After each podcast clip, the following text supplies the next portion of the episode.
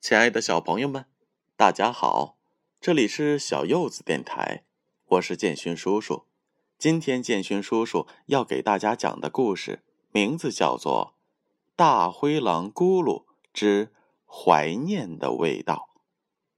很久以前，大灰狼咕噜就立志一定要成为优秀的拳击手。咕噜一个人旅行。经过了很多很多地方，为了变得强大，他做了很多很多努力。他的同伴也从一个变得很多很多个。只要赢得这场比赛，我就是最厉害的拳击手了。咕噜拼尽全力应战，可是对手太强大了，或者说咕噜太瘦小了。果然是这样的结果，朋友们都猜咕噜不会赢。他比对手矮小了很多，大腿还没人家胳膊粗，怪不得连朋友也叫他小家伙。他真的是太小了。咕噜非常的失落。现在我该怎么办呢？我彻底失败了。他漫无目的的走着。来到一片树林里，啊！被石头绊倒的咕噜就这么咕噜咕噜滚下山，穿过树林，穿过草丛，一直滚到山下的小河附近。咚！撞到了一块石头，呃，疼，疼，疼，疼死我了！突然，一个黑影窜了过去。好熟悉的身影，好熟悉的味道。谁？咕噜跟上前去，想看个清楚。是黄鼠狼。等一下，看到这个身影，咕噜心底的秘密被触动了。不要追我，救命呀！黄鼠狼跑呀跑，跑到一个树洞里躲起来。咕噜追上来，对着树洞说：“不要害怕。”我不会伤害你的，我只是，只是很怀念。可树洞里一点声音也没有。咕噜很发愁，在树下不停转圈圈。砰！一个红果子从树上掉下来。黄鼠狼，吃个红果子吧。可红果子被扔了出来。不吃红果子，那黄鼠狼爱吃什么呢？咕噜努力的想啊想，会不会是贝类？咕噜来到河里，左挑挑，右捡捡，找到了三个最大的河蚌。黄鼠狼，你爱不爱吃河蚌呀？树洞里还是没有声音。咕噜靠着树，慢慢坐下，一边等黄鼠狼出来，一边讲着自己的回忆。黄鼠狼在树洞里。安静的听着，告诉你一个秘密：我的妈妈和你的妈妈是一样的，是一只温柔又坚强的黄鼠狼。可是伙伴们都觉得大灰狼被黄鼠狼养大，这是件可笑的事。我一心想变得强大，想要成为最厉害的拳击手，但是我输掉了比赛。看到你，我就想起了我的妈妈。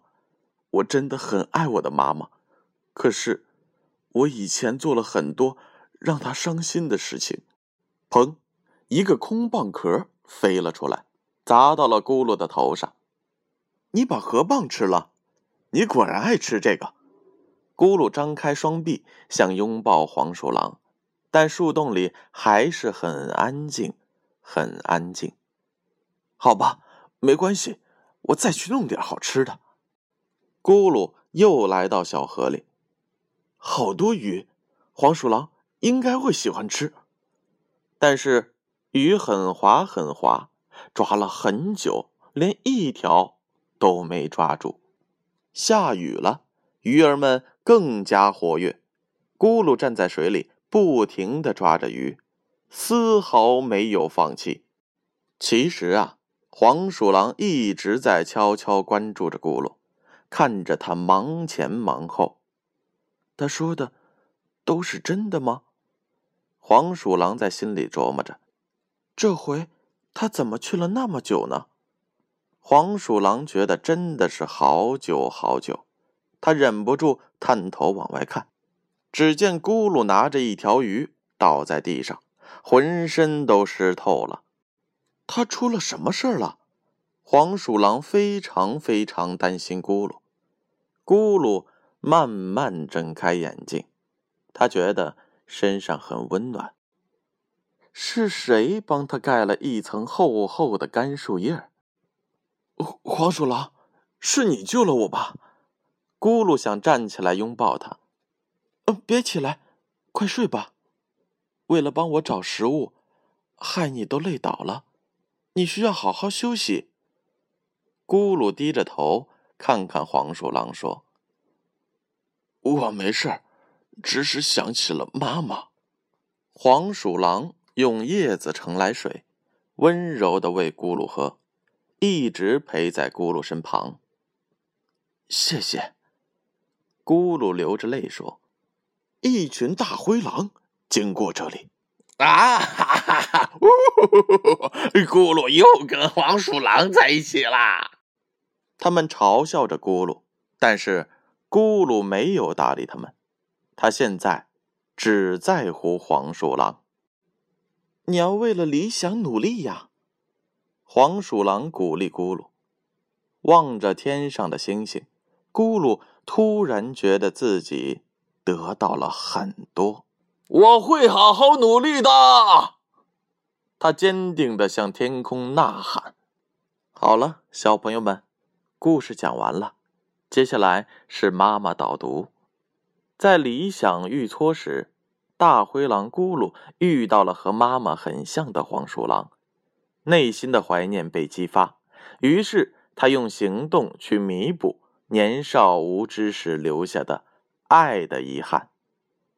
成长就是面对一个又一个新事物，而理想就是经过慎重选择后需要去征服的事物。在现实理想的过程中，孩子难免会遇到挫折，尝到苦楚。这时，父母的支持与鼓励、爱心和温暖会给孩子提供强大的精神动力。作者宫西达也这样说道：“孩子的心灵应该有一个基石，善良、爱、希望和梦想。我把这些长久以来一直思考的东西融入了自己的绘本，它便具有了。”感人的色彩。今天的故事就是这样了。欢迎关注我们的公众号“小柚子童书”。如果小朋友们希望建勋叔叔把你喜欢的故事读出来，可以在我们的公众号后台留言，并把书籍的封面拍照发给我们。小柚子童书为最美的童年选最好的书。小朋友们，晚安。